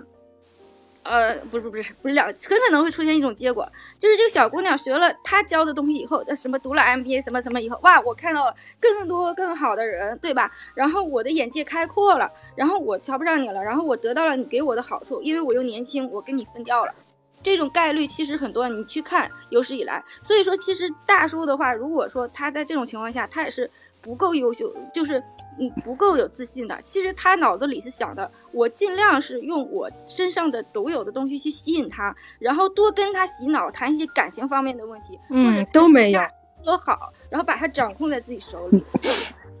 你说的这些情况都没有出现，就是我这个朋友在这个大叔身上学到的东西是就是家庭观念。因为他的家庭会稍微有点状况，但是这个男的的家庭是非常好的。说白了，就得到一种温暖，都这种这种都还提不上，就是，呃，就是，呃，陪伴，我觉得都说清了，是正儿八经的得到了一种温暖，是他缺失的东西。大叔可以给你啊，只要是说是很暖的人，都都会都可以给你温暖。其实十七八的小伙子，小伙子就是十七八的小孩儿，现在都知道说，哎呀，我要多赚点钱，然后将来给老婆花，你知道吗？就是他说他他做到再说吧。抱歉哈。没有没有，我觉得这个东西总会做到的。如果他是这种想法的话。真抱歉啊，就是 就是那个超级猴子球前面说的，呃，经济基础决定怎么恋爱，包括那那个观点。他现在好像有更深深入的故事要表达了。他刚才发了一个音，然后被我们盖下去了。快说吧。是这样的，就是，呃，咱们其实刚刚聊的东西有很多啊，包括什么经济能力啊、身材、身高啊这些。其实我我觉得总结下来就一个词，就是说，小姑娘为啥要选择大叔？无非就是去寻求一种安全感。不管说你是经济能力，包括刚咱们聊到的什么三套房啊，怎么怎么样，呃，月收入多少啊，这种其实某某些方面来说就是一种安全感，就说女呃小女孩觉得这个大叔能提供给我这样一种安全感，呃，在他的庇佑下，我能感到呃就是生活很轻松很愉快，呃这种很虚无的东西。对，然后另外一个层面啊，就是说，大叔为啥要去注意到小姑娘呢？就是说，社会上小姑娘那么多，呃，我是不是每一个我都得去关注到？其实这个也不可能。咱们刚刚聊到的，其实大部分情况都在提到的一个词是控制欲，但是我觉得其实可能还有一个层面，就是说有一种保护欲在里边儿。其实就拿我自己来说的话，嗯就是说我可能在呃人际关系里面并不是一个很强势的一个人，但是有些时候我也能注意到我身边可能一一些比较弱小的一些女同事啊之类的，然后当我发觉她们可能需要有一些帮助的时候，我自己在心里边就不自觉的会有一种需需要去给他们提供帮助的一种冲动，就是这种某种程度上，就是说大叔这种角色去呃找到小姑娘，其实这种底层的心理里边有一种这种保护欲的一个东西在里边，这是我的一个想法。我赞成猴子球说的这个。嗯，大叔提供的保护欲其实是权衡利弊的。如果你真出现大事儿的话，那肯定我觉得，我觉得是这样的，就是因为我们，就是因为我们这个标题嘛，这样去起，就是会包含很多，呃，就是偏见的含量稍微高了一点，就是我们把所有的偏见偏见先去掉，就是他就是一个正常的，就是不要用恶意去揣测他的一个人，然后他这样他可以教小姑娘些什么。一个剧的主角，他肯定是要有正能量的，这个对吧？如果他是这么的奇怪的一个人的话，嗯，估计也写不下去，会被啊，毙的。需要，其实我觉得可能，呃，在对于这个话题，你有一个比较明确的目的，但是其实就我自己的一个呃和其他人相处的一个呃经历来看的话，其实人和人相处之中没有很明确的一个目的性，就是至于至至少对于我来说，没有一个很明确的目的，就是说我我我和你去相处，我不定我不一定是要教你什么，我不一定是要从你那个地方学到什么。是、嗯。我赞成猴子球的说法，而且嗯。需要我我有一个很好的案例可以分享给你，就还是故事，而且这个故事还来自于咱们邻国韩国的一个韩剧，这个韩剧的名字就叫做《大叔》，主演这个啊男演员、男演员的名字我忘了，女演员是很知名的音乐人，就是阿优。然后这个里面的故事，就为什么我要强调它是一个韩剧，是因为正常我们看韩剧都是讲这个情情爱爱、生生死死，对吧？这个韩剧有三宝，癌症什么这个那个的，癌癌症车车祸祸，你这个也是偏见，人家韩剧现在已经升级了。是，是所以我说，就是阿优演的这个大叔的这个剧，它有一个特别好的地方是什么？就是他印证了这个猴子球刚刚说的这一点。这个戏里面，这个大叔对于阿 U 的关照，完全是出自于一个成年人对幼小的女性的一种保护欲。他在自身难保的情况下，仍然还在某些事情上去去保护了这个女孩子，保护了阿 U 演的这个角色。其中有一点是什么？就是他教了这个漂亮小姑娘什么？这个阿 U 他在这里面的角色有一个很重要的一个标签是，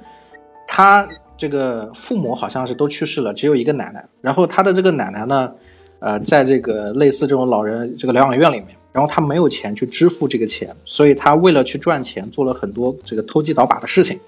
在这个在在这个偷鸡倒把的事情里面，也牵扯到就是他需要完成这个公司的一个任务，就是想办法把这个主角大叔让他能够从公司的股东里面退出，然后他就在中间使了很多绊子。但是呢，这个大叔本人是一个非常正直的人，他在这个事件里面发掘了阿优的身世之后，他帮助阿优申请了所谓的国家补助，就是有这种赡养老人的补助方式。只因为阿优跟他的奶奶之间其实没有没没有所谓的类似这种赡养的义务，只要阿优放弃所谓的赡养义务，通过国家的补助补贴，就可以让他的奶奶进入一个公立的疗养院里面、养老院里面，这样他的奶奶就会得到照顾。然后也不用在他身上负担这么多的钱，也就把 IU 的这个所谓的生存压力给解套了。在这种在这种这个所谓的恩情上面，其实观众很容易带入到里面，就是说，是不是要像这个小女孩一样喜欢上这个大叔，或者这个大叔是不是也要像我们所理解的一样，他要跟这个 IU 一起谈恋爱，一起最最后走到一起。但是这个这个剧最厉害的地方就是，即便到了最后结尾，每个人都解决了身上的问题之后，他们两个也没有在一起，只是只是编剧在最后的结局交代了一点，就是阿优获得了他的新的生活，他没有了经济负担，可以过属于自己的生活，找到了一个公司，然后然后当了一个很好的员工，然后这个大叔呢，他拿到了公司给到的所谓的补偿、股权补偿，然后成立了自己的公司去创业了。然后他在这个一个明媚的午后，就是见到了阿 U，两个人相视一笑，然后这个这个剧本这个电视剧就结束了。所以这个东西其实是我觉得在韩剧里面是难能可贵的，就是它没有那么多情呀爱呀特殊的东西，就是很纯真的讲到了一个大叔的保护的一个这一个东西。所以猴子球一一讲到这个，我立马就想到这个剧。其实我觉得把大叔和小姑娘这两个东西放在一起的时候，男男男的会男的会觉得这个小姑娘可能是不是捞女，或者说是不是也是有目的的，然后这个大叔他也是有所图的，或者说他带一丝猥琐在里面，但是就是他们两个都是正常人，没有那么多的就拨开这一层偏见，或者说拨开这一层还没有说出来的这些设定，他就是正常的两个人，只是年龄上的差别在那里。那又回到我第二个故事，漂亮小姑娘了呀，你这个东西已经带这个东西在里边了，它已经那也不是特对的特定的也对象。也也不是。我再回到我第二个故事，第二个故事里面，为什么我的这个女性朋友她会找我，就有很多疑问，因为她也很聪明，她就会有疑问，就是为什么我的领导要就是连续就很多天的带着她一起学习，然后呃给她去灌输各种的想法，然后一聊天就聊通宵，其实她已经很吃不消了。然后她也经常问我，就是为什么是我？这公司里这么多好看的小姑娘，为什对，为什么是我？为什么老是找我？然后，然后关系其实属于一种什么呢？他说又不算是所谓的恋爱未满，有达之上，就是有种很特殊的东西。而这个他的这个所谓的大叔领导就一直想要跟他强调一个叫做哥哥跟妹妹的这种关系。然后在我跟他的这个聊天里面，就发现了一个问题，就是其实这个这个他的这个领导为什么选择他，有一个核心是因为这个小女孩她有一个特别好的优点，就是她因为很明确、很明白，所以她接得住这个大叔给到她的这些这些所谓的时间上的一些聊天的这些东西，就是这种陪伴，是两个人是在一个感情上势均力敌的状态，就是他不怕他会误会他，是这种状态，所以两个人就能够一直保持这种所谓的亲密关系，比如说在一个房间里面，因为他们一起在在一个地方出差，酒店就住在一起。然后房间是虽然是隔壁两间，但是晚上下班之后仍然会在一个房间里面聊到通宵或怎么样，只是聊工作的事情或者生活的事情，但是是势均力敌的，就是女方跟男方之间都讲得很明白了，甚至都已经戳穿了，就是说你是不是要睡我？我不是要睡你，啊，你放心，我不会睡你，就是这些东西都一直在。一直在不断的去重复这些问题，甚至已经公开到他们整个公司，包括他们公司的合伙人，他们这些全部都知道，包括他以后也会成为管理岗，也会有股权，也会有分红，这些全部都有。在外人看来，这是一个霸道总裁爱上我的故事，可是在，在在你在我经过他们这个 就跟我一直在强调这些事情，不断在聊这些东西，包括外密的这种状态的时候，我会觉得好像不是这个状态，这就是很很纯洁的纯洁的大叔跟漂亮小姑娘故事。但是我就请问一句啊，我一直就是可能是一个、呃，在这里可能是个叛逆子的角色，但是我就挑战一句啊，就是说，那么请问这个小姑娘的男朋友和这个大叔的妻子知道了这件事情，他们会这样认为吗？哇，这个是发展性的问题。这个问题我也问过他，这个问题我也问过他。这里出现几个问题：第一，这个小姑娘没有男朋友，但是这个小姑娘的这个所谓的一些合作的客户大哥哥，都会跟他强调说，不要跟你这个领导走得太近，他不像什么好人，都有这样的强调。然后这个，然后这个大叔本人的老婆是知道这个小姑娘的存在的，然后这里面所以才会有这些矛盾，找我来破这个局。那么最终我给到了一个定义，把这个局给破了。什么定义呢？就是我觉得哥哥妹妹的这种所谓的身份太暧昧了，那为什么不能是师徒呢？所以你最后刚讲我就觉得像然后师睡一起徒。是吧？什么都不对做是吧？你是不他老公，为什么你能接受吗？不不是师徒关系，所以最后就变成了一个师徒关系，而且是在这个小姑娘经过我的建议之后，她就是她在公开的场合，在开会的场合，大概有了一个类似，比如说拜师礼啊、敬酒啊、敬茶的这么一个状态。问一下瑶瑶能接受吗？我，嗯，对，你看我连大这个处理方法很高哎什么我都没经历过。很高。这个这个处理方法为什么会得到这个小姑娘的认同，以及现在的这个关系没有那么亲密，但是却比较安全的状态，就是因为在两个人产生一种所谓的暧昧不清的状态的时候，我们刻意的把它仪式仪式化，把它固定化。哦、他是升级他说对他是问我，他是问我，如果如果以后我年纪大了，我老公是大叔了，然后这个时候有一个漂亮小姑娘，是吧？对，就我能接受吗？我要看那个漂亮小姑娘和我的关系是什么关系。对，这里有这里有个问题啊，最后变成师徒，你能接受吗？一个师娘，你你作为师娘能接受吗？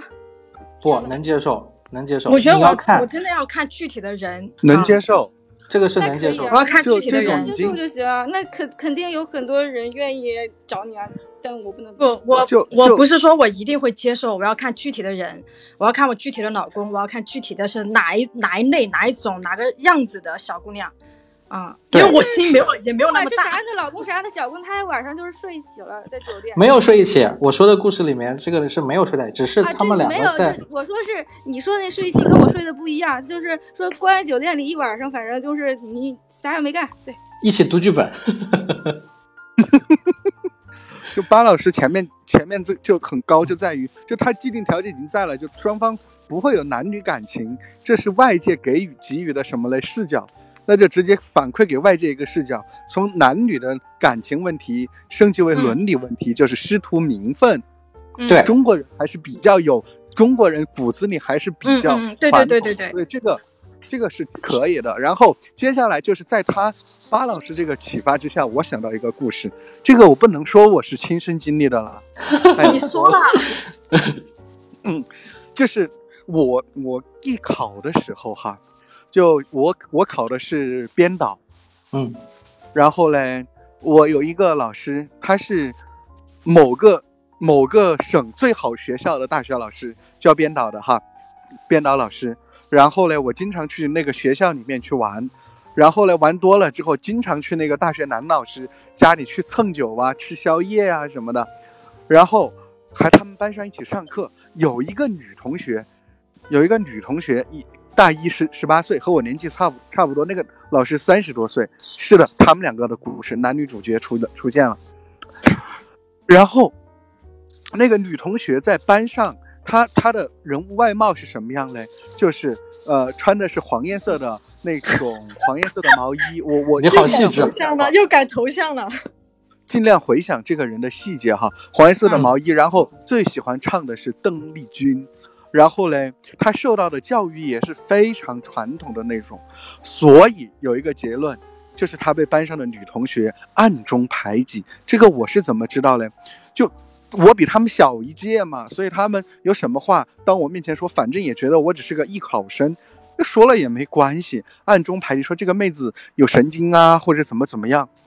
然后嘞，只有那个男那个，而且那个女同学的专业一般，真的是一般，专业一般，普通话一般，所以那个老师也是我老师，那个编导老师，老师中戏毕业的，反正毕业那么多人也不用讲哪一届就行了，中戏毕业的，然后就经常带那个女同学去出成功呀，然后嘞，呃，发音呀等等很多开小灶，然后嘞，然后突然有一天，突然有一天。那个女同学就变成我们师母了，哇塞！真的，我当时我我虽然是学艺术的，也比较 open，但我当时整个人都崩坏了。然后大家一起围坐，然后那个老师啊，这是你们师母啊，你们别捅到学校，不然我就不要开除了，等等等等。我当时就，嗯，然后然后就看见那个女同学从以前的那种，呃，就土里土很土，就教会了什么？这是故事慢慢发展哈，包老师哈，之后土里土气。然后嘞，说话变了，沉稳了。好，再接下来看到他围着围裙，还给那个，包括我们这帮小的们、同学们弄饭吃、炒菜吃。好，后来那个女同学怀孕了，真的怀孕了，怀孕了之后，那个老师就把，反正我只知道的结果就是他们两个分手了，孩子一定是没有生下来的。再过了一年之后，我又和那个女同学见了一面，整个人气质就直接从以前的那个小女孩，真的变成女人了。就我第一次发，就第一是真正的见见证过一个人的成长了，这是我现在回想起来印象特别深刻的一件事情。再一次见他，不再穿那种学生装卫衣了，再一次见他穿的是那种羊呢大衣，黑色的，然后还穿后穿着长长筒不喜欢靴。他了，又去喜欢别的小姑娘。更劲爆的是，他当时和他，他当虽然和和那个老师分手了一年多，然后他他当时的男朋友，他就是他的现任，就我最后一次见他的时候男朋友，又是三十多、三十四十岁一的一个大叔。就大概我们刚刚讲的，就是呃，大叔能给小女孩事业上铺路、金钱，然后包括你刚刚说的，就是快速成长。其实现在是这样的，就是我们刚刚讨论的那一趴，就是呃非常目的性强的男女非常目的性强的已经过了。就是说，刚刚已经讨论完了。其实现在要讨论的还是都大是平常的。刚那个萌萌哒说的这个，其实算是平常的。嗯，毕竟是真人，呃，不能说是真人经历，只能说是见证过、见证过。我觉得，我觉得这个因人而异吧。每个人对于另一半的想法是不一样的，也取决于他个人的经验。然后今天咱们这个房间的时间是从八点半到十点钟，现在已经十点十三分。然后，呃，咱们下面有很多听众，其实从开始到现在已经听了一个多小时了。有没有想要上来发言的，可以发言举手，我们可以最后再聊一聊。呃，咱们这个房间大概会在十点半的时候关闭。旭瑶，你现在还有什么就是想聊的？就是刚刚这些人在互动过之后，有没有一些什么启发，或者说还有什么想发散的吗？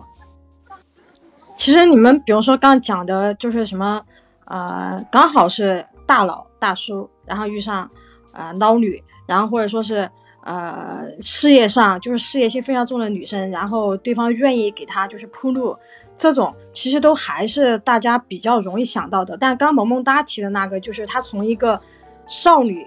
在短时间内因为和这个人的接触，然后就变成了一个女人，这个还是是比较新的一个，我觉得就是其实需要的就是大家在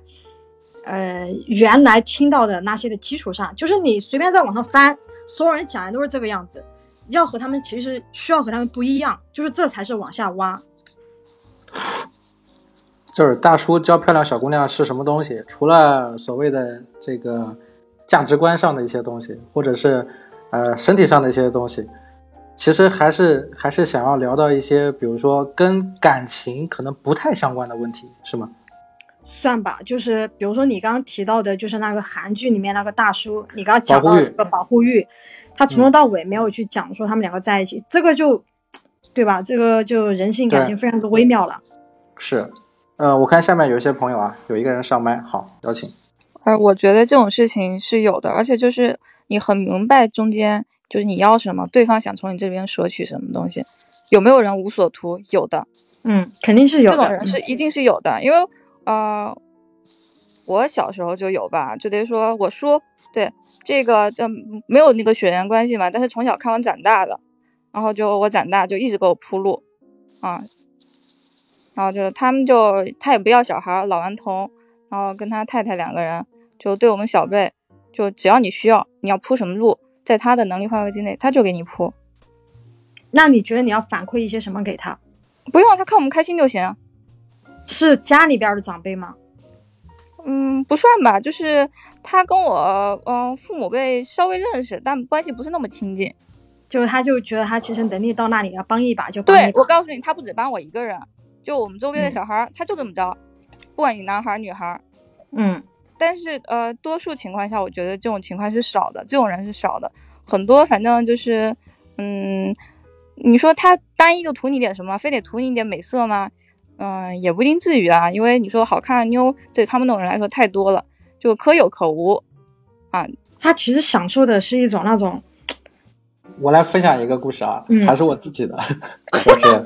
因为一直没有人上麦啊，我再分享一个故事。这个故事是我个人的这个私人的故事，在我年少无知的时候，二十六七岁的时候，然后一直都喜欢都有一个臭毛病，叫做好为人师。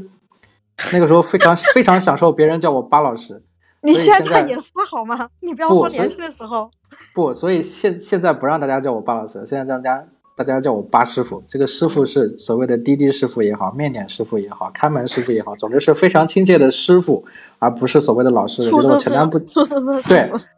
对，我觉得是很亲切的工作，不是那种所谓的老师，我承担不起这个词。但是在我在我二十六岁、二十七岁那段时间，有一个非常中二的毛病，就是我真的认了很多的徒弟。哇塞，这些这些徒弟呢，基本上都是比如说大学刚毕业的，然后刚刚踏入工作的，或者还没有毕业在实习的状态的这些小朋友。然后这些朋友，呃，我们作为师徒的这种名分的情况下，我有一个非常中二的毛病，就是我会跟他们说的很清楚，就是我是师傅，你们是徒弟。然后在你们没有成名之前，你们不能够向外暴露出你们是就是你们是我的徒弟，也不能对外说认识我。我们不要有任何的关系，也不要有任何的交流。但是我会把我所有的所谓的人脉也好、渠道也好、关系也好，或者所谓的价值观、写作方法、创作方法什么，都会倾囊相授教给你们。然后我也不需要你们任何回报。我非常非常的中二，在那个时候，因为我二十六岁的时候做了一个公众号，然后非常有名，然后 就是就是就是就是就是 top one 行业各种，就大概是在这种状态下非常的中二。然后在这种状况下也收获颇丰的是，确实有一些小朋友在几年的相处下来，他们成为了某些行业的大 V，也也有的出书了，有的拍了电影，有的拍了电视剧，有的成了网红，就是各行各业都已经开枝散叶了。但是在这个里面，其中有一两个就是比较漂亮的小姑娘，跟我的关系走的是比较近的。但是问题就是说，他们也会问到一个问题，就是为什么不见面？就我从不见面，为什么不见面？为什么在有在事业有成的时候，或者他们认为的所谓的事业有成的节点，比如说新书发布会的时候，为什么不愿意见面？不见面的点就是在于，我不希望这层关系发生了点什么，因为我对自己是有一定的认知的。作为一个男性，有担心自己把控不了吗？还是咋？对，是的。作为一个男性，我有我的劣根性，我怕我把控不了自己，所以我不愿意面对这些问题，也不想见面。再一点是，我也很很明白一点是，其实我很愿意帮助别人。当我在帮助他的时候，我说不求回报也好，或者不见面也好的原因，是因为我觉得在我帮助他的时候，在享受一个所谓的我们讲的难听点叫做养成的快乐。我甚至也经常经常跟我的徒弟说，我说我觉得我在养女儿，我有说过这样子的话，然后对方也很觉得，就对方也觉得很开心，因为对方并不知道我的真实年龄，他觉得我可能四十多岁或者或者五十岁这样子，但是在这种状态下，我们相互是有成长的。这个成长是第一，在我写作的过程中，因为作为一个这个业余作家，我的平时的生活，巴老师，巴老师，哎，你说，嗯，就是你刚才停顿了一下，我就打断一下，你刚刚说了，我就说就是我非常认可你这种中二的状态，因为我以前也是。然后嘞，呃，那些那些徒弟哈问我，他们有的时候问我图什么，或者说想请我吃饭，我也是特别中二的会说一句：如果你们，如果我现在教了你们什么，或者说我对你们有多好，那么以后我希望你们能够有用同样的方式帮助更多的人。我我我，这是我的想法哈，传火啊，我觉得我觉得男的每一次听到每就是呃偶尔听到就是男生说这一类话的时候，我都觉得呃可以用可爱形容，就就是有一种呃就是一个练武术的，然后带了一帮徒弟这种感觉。对，就是很非常中二，包括到现在为止，我都觉得自己很中二。在这种状态下面，也成就了很多很好的友情。这种友情是是从什么时候开始的？就是，嗯、我有过一个我有过一个所谓的戒断反应，这个戒断反应可以跟你分享一下，就是你要你要说的有个大叔在戒断反应，对你上瘾啊！你这事儿。上瘾，非常上瘾。这个上瘾的点是在于，当你有了一两个很知心的所谓的师徒名分的这种关系之后，任何事情你都是可以跟人家探讨，而且他对你是百分百的信任。这种信任，甚至甚至我不知道怎么去形容它，但是这种信任是方方面面的，不管是从生活上，还是从从这个事业上、工作上，还是还是某些隐私的这这个东西来说，确实很像是在养自己的一个女儿，但是又比女儿还要亲密的这种关系是非常容易上瘾。这种上瘾导致我后来就跟就是女性的所谓的徒弟啊，在那个年代，我就跟她说，我说如果你们找到了男朋友，那我们就不要联系了。然后是，然后有一些有一些徒弟确实当时找到了他觉得还很好的男朋友，那么在这种情况下，我就非常知趣的就拉黑了这这个所谓的这个人，不是说报复性的拉黑，而是我个人要拉黑我自己。在这种状态下，有过一个阶段反应，就是拉黑之后，其实两个人都非常想联系，但是过了一段时间之后再联系的时候，我再拉黑一次，再联系的时候，就会慢慢的就消失了那种所谓的东西了，就不会再有更多的所谓的欲望也好，或者那些所谓的劣根性的东西也好。然后现在我的这一两个就是有代表性的、符合这个标题的这位所谓的徒弟啊，跟我的关系是属于一个非常正常的关系，就是类似于所谓的伯伯的这种长辈也好，或者这种这种关系了，就不会存在各种不需要的那些东西。然后我个人享不享受这些东西，或者有没有后悔或者怎么样，其实这些都不重要。但是，我我每每回忆起这段所谓的交往，这位这段所谓的回忆啊，我会觉得很幸福。这种幸福是来自于，不管是我的精神上的这种感受，还是说来自于我身身心上的一些愉悦的东西，总之都是非常幸福的，在精神上是绝对满足的。这个可能是我跟别人不太一样的点，但是我给自己定位的是好为人师是很愚蠢的，然后同时我又特别的中二，所以现在我就不干这些事情了。对你，你在修行是吗？那我想问一个，就是你你刚讲的你自己的这个故事里面的有一个点，就是你说。呃，好几个徒弟，然后最后筛选出就是有那么呃一两个就是漂亮小姑娘，就在这个过程之中是双向的筛选，还是你刻意的筛选，还是说就是你其实无意识中刚好留下了漂亮的？没有，我我所说的徒弟是是我只是说有这么一两个是符合你说的漂亮的小姑娘，也有长得不是非常好看的，啊，也有这个资质不是很好的或者怎么样的，其实都有。我只是好为人师，有这个臭毛病。然后机缘巧合，比如说聊的，大家聊的比较轻松，什么都能够聊得开，最后才会想要确定这样子的关系。其实，在写写作圈这种这种东西，好像也很常见。所谓的写作的师徒，对吧？两个人年龄差距也不大，这种事也会也也会出现。我有认识，就是呃，老师要就是那种嗯，因为我是写小说，然后写剧本嘛，然后也认识那种就是像呃。就是电影学院的这些老师想说认我当学生或徒弟，甚至说有一些比较好的制片人也有这个想法，但是我都没有接话。就是这就和那个大叔说：“来，我来教你区块链。”我说我不懂，我也不想知道，谢谢。然后他们要教我些什么？谢谢，就是再说吧。对，所以就是有一些可能啊，就是有可能这个大叔在跟这个。呃，所谓的漂亮小姑娘在交流的过程中，她可能真的是出于个人的一些好意，不一定带有太多的那些肮脏的想法，只是在这个过程中，人有些人他拿捏得住，有些人他拿捏不住，然后最后就变成了那个样子。我觉得不是没有这种可能，也有的。就他中间遭遇了自己的人性的考验，他其实一开始就，其实还是有那种就是本能上的去吸引他，然后他后面慢慢的，嗯，就是没有没有守住。对，有的克服了，有的没有克服。我觉得这种现象是存在。嗯，我觉我觉得巴老师的这种好为人师也不是毛病了。客观的讲，就是巴老师的情感是很传统的那种，就是客观的客观的，我的认知哈不一定对，就是很传统的那种师者传道授业解惑，一种文化的传承，中外也好，怎么样也好哈，一种传承在里面。然后巴老师感觉到了精神的愉悦。为什么嘞？帮助人家的时候，自己自己也其实，在帮助人家或者是保护人家的时候，其实我们自己本身也是会相当愉悦的。就在这是一种，就很我很难用词了，就突然卡文卡住了哈，就不知道用什么词来定义这种感觉。所以我非常认认可，非常非常理解，我也是这样的。当然，我收徒弟，我不收女徒弟，原因很简单，我管不住自己，所以我不收女。好像不用不用不用夸我了。那个，我看下面江大造这个同学一直在。江大造同学有没有什么想聊的？可以可以稍微说两句。他好像听了挺久了。对，没有，我没有听特别久，因为我刚才在别的房，所以就是今天又错过了。哎呀，没关系，我们最后也差不多要结束了。就是我再说一下，就是呃，旭瑶这个剧本会，就是想现在在聊的话题是。如果大叔对小姑娘没有没有那些就特别特别强烈的那些目的性的话，他一般会跟小姑娘聊些什么，或者教一些什么东西，或者为什么要这么做？嗯，突然想到了陈道明呢，嗯，没有，我觉得特别典型的一个例子，特别王朔其实就是这样的人，就是为什么他们他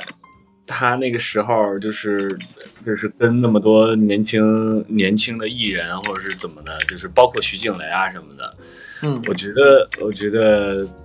是一种感觉，对，就是他也不是说要教育别人或者是怎么样，他就是体验体验在